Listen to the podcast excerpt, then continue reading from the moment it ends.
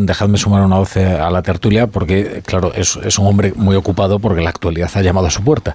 Es eh, Juan José Espinós, presidente de la Sociedad Española de, Fertilidad, especialista en endocrinología reproductiva y reproducción humana.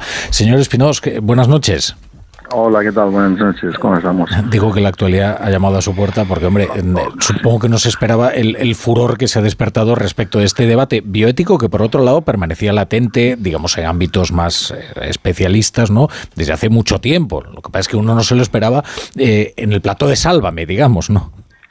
Sí, no, la verdad es que han sido demasiadas eh, noticias relacionadas con la reproducción en muy poco tiempo, ¿no? Y entonces prácticamente no te da tiempo a asumir esta avalancha de, bueno, pues de, comentarios, de debates, de conversaciones en, en relación a temas que, bueno, están candentes, de que son actuales y que, están ahí, ¿no? Mm. y la verdad es que estamos un poco, bueno, o estoy personalmente un poco sobrepasado, ¿no? Por, por todo, todos estos acontecimientos, pero bueno, en cualquier caso aquí estamos y, mm.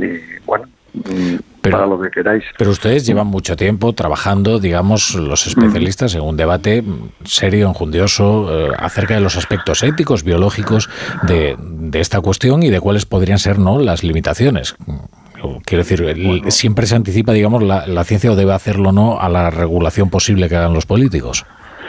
Ya, mm, aquí el problema es que nos eh, movemos en un marco legal y como evidentemente pues ya supongo que habéis hablado porque yo me acabo de incorporar ahora mismo pues el marco legal en nuestro país está muy claro en este aspecto y es el que mm, mientras no se diga lo contrario pues la subrogación no está permitida ¿no?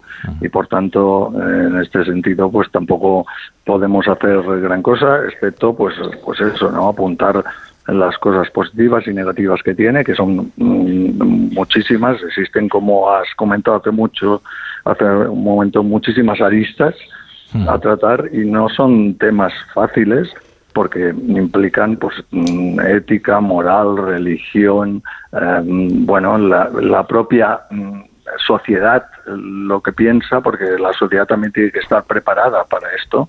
¿Eh? no, no es un tema que, que, sea fácil y por tanto en este sentido pues pues es, es complicado de, abordar no ah. y claro estas cosas yo pienso que es todo lo contrario no estas cosas se han de mm, pausar abordar desde un punto de vista multidisciplinario en el cual mm, se pongan pues pues eso todos los factores que, que, están a favor y en, y en hmm. contra y a partir de aquí pues tomar unas decisiones.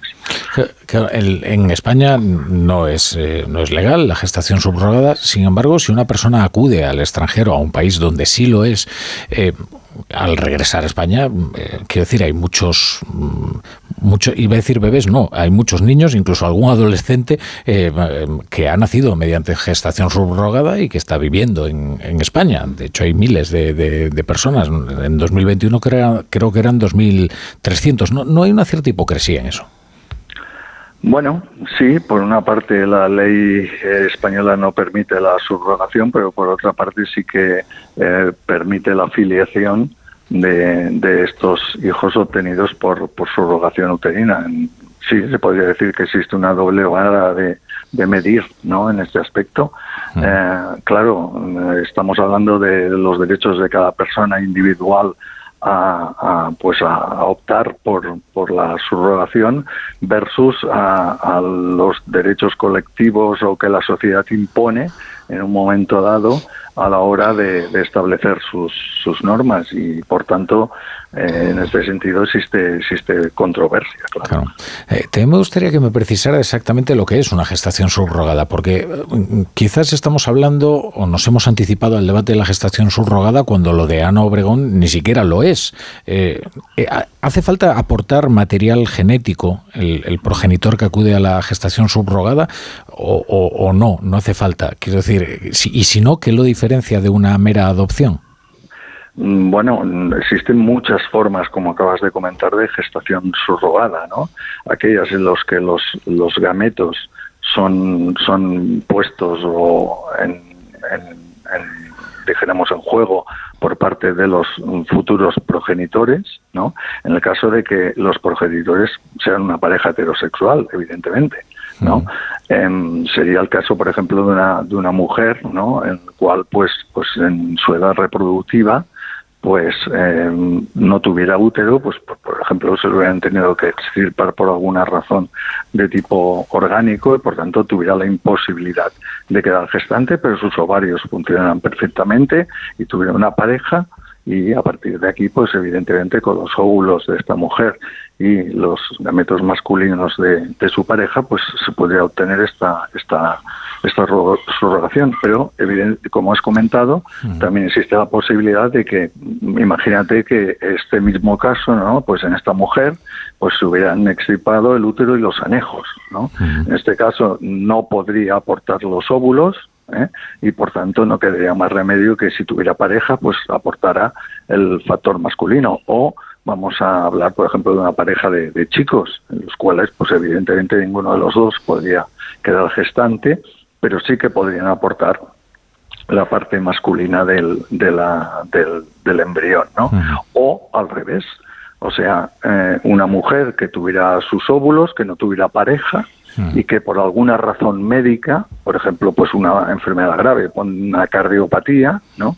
Pues no pudiera quedar gestante porque, porque evidentemente fuera peligroso para su salud y en ese caso pues tendríamos otro tipo de, de subrogación para llegar ya al último punto en el cual no existirá pareja, no existiera la posibilidad de gestar con tus propios gametos, pues como puede ser que no tengo ni idea, ¿eh?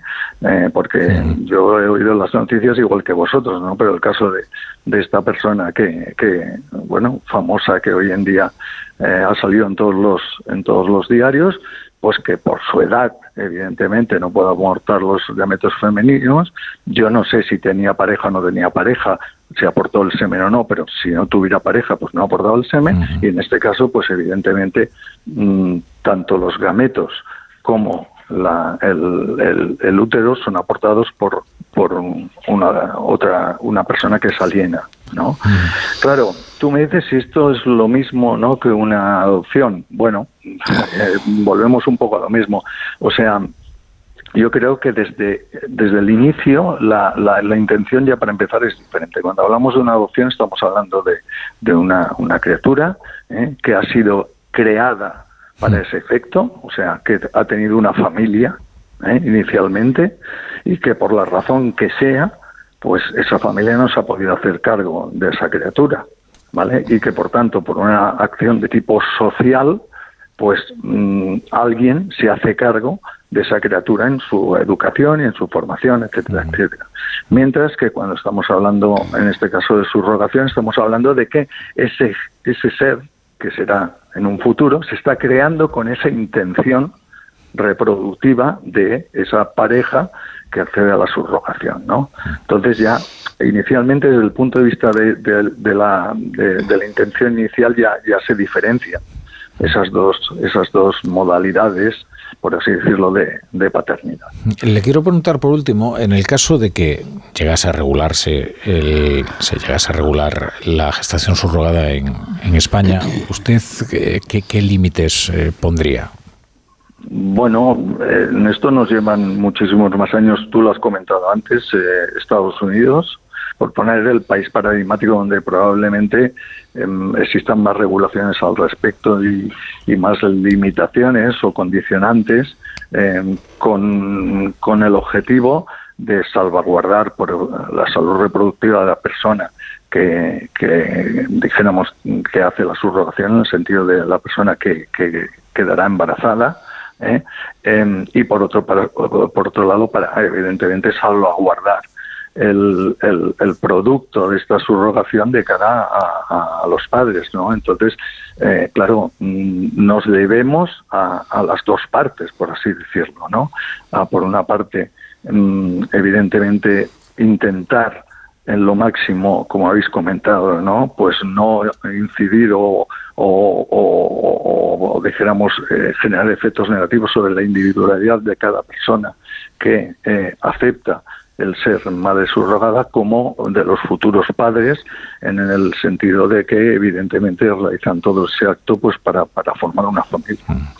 Pues Juan José Espinós, presidente de la Sociedad Española de Fertilidad, le agradecemos mucho que, esté hoy en la brújula. Eh, sabemos que está hoy muy ocupado y bueno, hemos contribuido a agobiarlo un poquito más, pero, pero en fin. No, no, para nada, ha sido, ha sido un placer y bueno, para eso yo creo que tenemos la, la Sociedad Española, es una sociedad científica que mm. tenemos la obligación evidentemente de pues pues eso no dar un servicio a todos los usuarios tanto desde un punto de vista médico que es el que realizamos más habitualmente pero también desde un punto de vista pues pues informativo y de, y de divulgación.